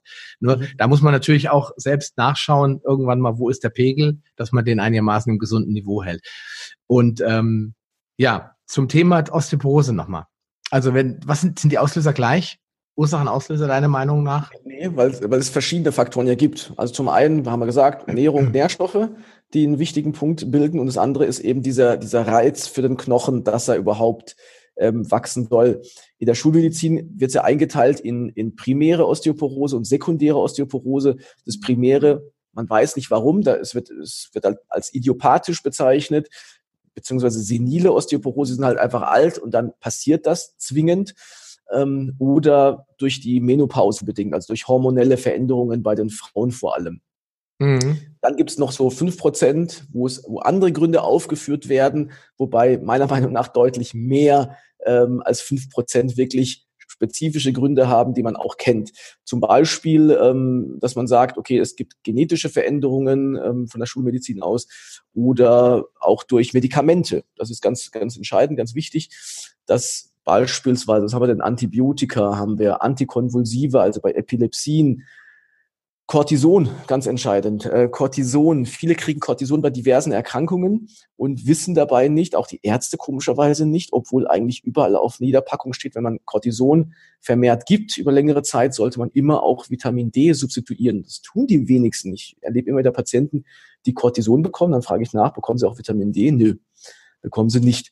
Also Cortison führt unweigerlich ähm, zu einer Osteoporose. Also die Knochengesundheit nimmt da ab ähm, hat auch gewisse andere noch Nachteile, aber gerade die Knochengesundheit, also da sollte man immer darauf achten, wenn man gewisse Medikamente einnimmt, dass man auch da besonders nach dem Vitamin D-Spiegel guckt und das entsprechend substituiert. Ansonsten, genau, ähm, durch Nährstoffmängel haben wir gesagt, du hast schon einige andere auch noch angesprochen. Bohr ist wirklich in der Tat ein wichtiger Punkt, weil es auch äh, hormonell nochmal wirkt zusätzlich. Dann ähm, Zink, Kupfer, darf man nicht vergessen. Silizium hast du angesprochen, für die Kollagenbiosynthese ganz entscheidend. Das idealerweise auch in Kombination mit Vitamin C. Und in dem Produkt, was es bald geben wird bei Lebenskraft pur von mir, da ist auch noch Mangan drin und Cissus. Weiß ich, ob dir Cissus was sagt? Ich hätte Zistrose gedacht, aber das ist auch. Nee, das ist was anderes, genau. Cissus ist auch eine, eine Pflanze. Ich weiß nicht, warum mein Licht jetzt so komisch wird. Okay. Cissus ist auch eine Pflanze, die vor allem bei Frakturen genutzt wurde oder wird. Da hat man festgestellt, dass die Knochenheilung, also alle Phasen der Knochenheilung plötzlich schneller vonstatten gehen und die Leute nicht erst nach sechs bis acht Wochen quasi wieder feste Knochen haben, sondern schon nach vier, fünf Wochen. Also das Ganze viel schneller geht. Auch das wird dabei sein. Und das kann man auch prophylaktisch nutzen, um wirklich richtig stabile und äh, qualitativ hochwertige Knochen zu haben. Es ist ja nicht nur die Dichte, die entscheidend ist, sondern die Qualität an sich, dass es zum Beispiel auch elastisch ist, dass es ähm, biegesch Spannungen, Druck, äh, Zugbelastungen und sowas aushält. Wenn es jetzt nur fest ist und dann porös, dann bricht sowas ja auch. Äh, also rein die Knochendichte, das ist ja auch das Thema Knochendichtemessung, reicht nicht aus, um zu sagen, oh, dass die Knochenqualität gut ist. Mhm. Das heißt, wenn wir, wenn wir dahin schauen, da ist es jetzt nicht der, bei der Osteoporose ist halt nicht der Knorpel, der unterernährt wird, sondern da liegt es dann wirklich direkt der Knochen, der zu wenig Nährstoffe bekommt.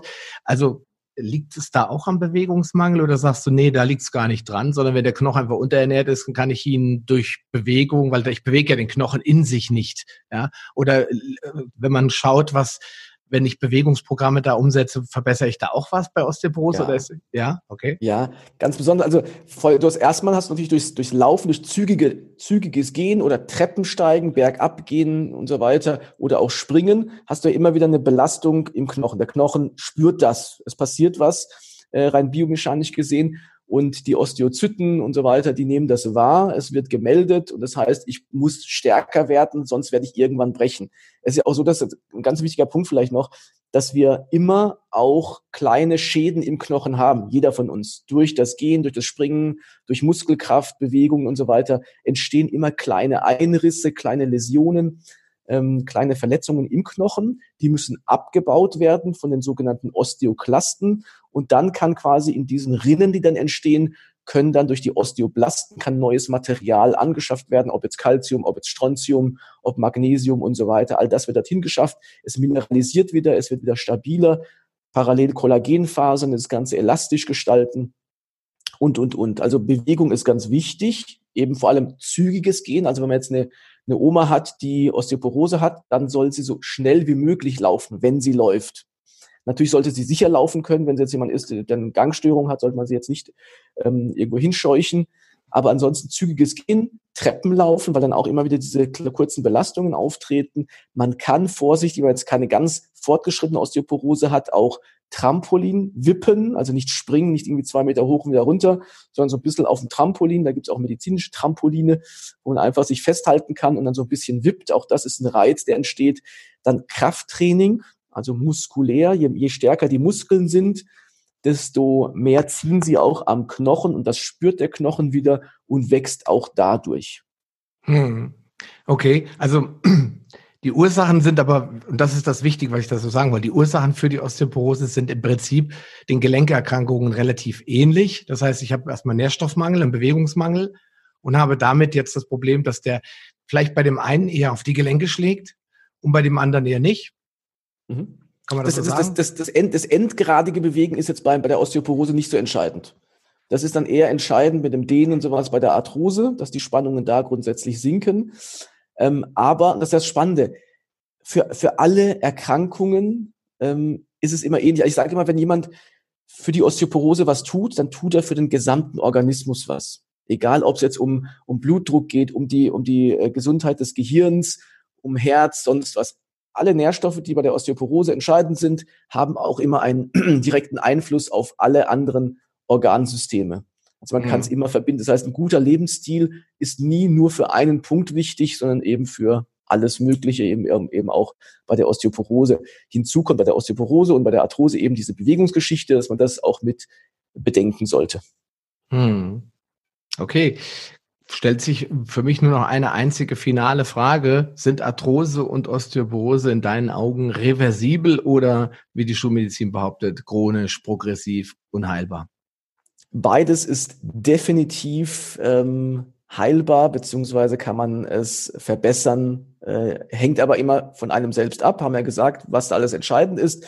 Bei der Arthrose war es bis vor kurzem wirklich so, dass man gesagt hat, ja, wenn man das hat, man kann es verhindern, dass es vielleicht schlimmer wird oder dass es langsamer voranschreitet, aber es kann nicht rückgängig gemacht werden. Da gibt's aber von 2011 oder 14 aus Holland die Studie, ähm, das war eine ziemlich brachiale Studie, wo man Leuten am Knie bzw. Oberschenkel, Unterschenkelknochen so einen Fixateur angelegt hat mit Schrauben in den Knochen und quasi das Kniegelenk so ein bisschen auseinandergezogen hat für, eine, für ein paar Wochen und geguckt hat, ob sich sogenannter hyaliner Knorpel, das ist der funktionelle, gute, wichtige Knorpel, ob der sich wieder regeneriert. Und das war der Fall. Also man kann, wenn die Spannungen herabgesetzt werden, kann man Hyalin-Knorpel wieder aufbauen. Es wird nächstes Jahr in Salzburg und auch in Berlin an der Charité Studien geben zum Thema Schmerztherapie nach Liebschau und Bracht. Und da will man unter anderem auch gucken, ob sich Knorpel wieder regenerieren kann. Also es ist in der Tat möglich und es wird wahrscheinlich zukünftig noch viel mehr Daten dazu geben, dass es ähm, möglich ist. Und bei der Osteoporose sowieso, das ist auch schulmedizinisch klar, dass ähm, es auch wieder da guckt man aber nach der Knochendichte und weniger nach der Knochenqualität. Aber auch da gibt es zum Beispiel Untersuchungen an Tieren, wo man gesehen hat, der Knochenstoffwechsel verbessert sich, verändert sich, je nachdem, wie die sich ernähren und wie sie sich belasten. Vielleicht noch ein, ein Punkt zur Osteoporose, weil das viele auch unterschätzen. Wenn man Osteoporose hat, habe ich ja gesagt, hat man Schmerzen. Also man kann Schmerzen haben, völlig unabhängig davon, was die Gelenke machen. Allein durch die Osteoporose kann man diese Schmerzen schon mal loswerden dann ist es so, dass man häufig unterschätzt, was die Konsequenz einer Fraktur ist. Wenn man also hinfällt mit 50, 60, 70, 80 und sich dann einen, einen Bruch zuzieht, kann das sehr, sehr verheerende Konsequenzen haben. Zum einen bedingt es häufig eine Operation, die meistens auch nicht ganz so klein ist. Und so eine Operation ist halt letztendlich auch mit gewissen Risiken behaftet. Es kann auch während der Operation dazu kommen, dass man verstirbt. Man kann kurz danach versterben. Man kann bettlägerig werden, so dass man gar nicht mehr auf die Beine kommt. Es kann zu Deformitäten führen, dass man zwar den Knochen wieder irgendwie fixiert hat, aber der nicht mehr ganz so gut steht oder dass das Material, Osteosynthesematerial plötzlich äh, nachgibt und bricht und man nochmal operiert werden muss. Es kann zu Infektionen kommen. Man kann an der Stelle Widerbrüche bekommen und, und, und. Also wirklich drüber nachdenken, ob man so lange warten möchte mit der Knochengesundheit, bis es dann zu spät ist oder ob man rechtzeitig mit Prävention gegensteuert. Hm. Sehe ich ehrlich gesagt ganz genauso. Und das ist ja auch so die Idee von dem ganzen Podcast, die Leute so ein bisschen anzuregen, auch selbst tätig zu werden und äh, nicht zu warten, dass einem vermeintlich der äh, Arzt irgendwas anbietet, was sofort zur Heilung führt, sondern wir können uns ja alle nur selbst heilen, indem wir unseren Körper dementsprechend behandeln. Ja? Da sind wir wieder beim artgerechten Thema. Und ich denke, das ist ein, ein gutes Schlusswort, dass wir ähm, frühzeitig eingreifen müssen, dass wir präventiv sein müssen und äh, dass wir eine Chance haben, diese beiden primären Volkskrankheiten, bezeichne ich sie jetzt mal als solche, ja. äh, auch zu lindern, zumindestens zu lindern, wenn nicht sogar komplett reversibel zu machen, je nachdem, wie viel er schon zerstört wurde und wie alt man schon ist. Ja, auf jeden Fall führt es, und das habe ich, glaube ich, mitgenommen, hoffe ich auch zu Recht, äh, zu einem deutlich besseren Lebensstil, wenn ich wieder agiler und mobiler werde insgesamt und bei der Ernährung ein bisschen genauer hinschaue. Zu mehr Lebensqualität vor allem, genau. Man kann das Leben viel länger, viel besser genießen. Als älterer Mensch zum Beispiel auch seine Enkel viel mehr genießen. Also mein Vater ist, hat mehr Energie als wir alle anderen, ähm, der jetzt äh, auch in Richtung 70 jetzt steuert und der spielt mit den zwei Kleinen stundenlang, ohne dass er irgendwelche Probleme hätte. Das ist doch ein gutes, eine gute Aussicht für die Zukunft. Und ja, ich möchte dir vielen Dank sagen für diese wie, ja, unendlich vielen Informationen. Ich denke, da hätte man noch drei Stunden reden können. Aber ich glaube, wir haben das ganz gut zusammengepackt, mhm. diese beiden doch sehr großen, komplexen Themen. Ähm, ja, vielen Dank. Danke, Sascha, dir auch. Und äh, nochmal großes Lob auch für den Kongress, den ich auch teilweise mitgesehen habe. Nicht alles geschafft und äh, machst du sehr gut mit dem Interview, stellst die richtigen Fragen und danke für die Einladung und Grüße an deine Zuhörer und Zuschauer. Ja, vielen Dank dir nochmal. Ciao. Tschüss. Schön, dass du dran geblieben bist. Die wichtigsten Informationen zu dieser Folge findest du in den Show Notes unter palio-lounge.de slash pl. Dort findest du alle Podcast-Episoden auf einen Blick oder gehe auf palio-lounge.de slash Folge und ergänze die entsprechende Nummer. So findest du zum Beispiel unter palio-lounge.de slash Folge 76 die Shownotes der Episode 76. Wenn dir diese Folge gefallen hat und du etwas für dich mitnehmen konntest, dann würde ich mich über deine ehrliche Bewertung freuen. Eine Anleitung, wie du diesen Podcast bewerten kannst, findest du unter palio-lounge.de slash podcast bewerten. Deine Bewertung hilft mir sehr, diesen Podcast bekannter und vor allem sichtbarer zu machen, damit auch andere Menschen davon profitieren können. Ich freue mich schon jetzt, dich bei einer der nächsten Folgen wieder begrüßen zu dürfen und wünsche dir viel Erfolg bei der Umsetzung deiner persönlichen Ziele. Bleib gesund, dein Sascha Röhler.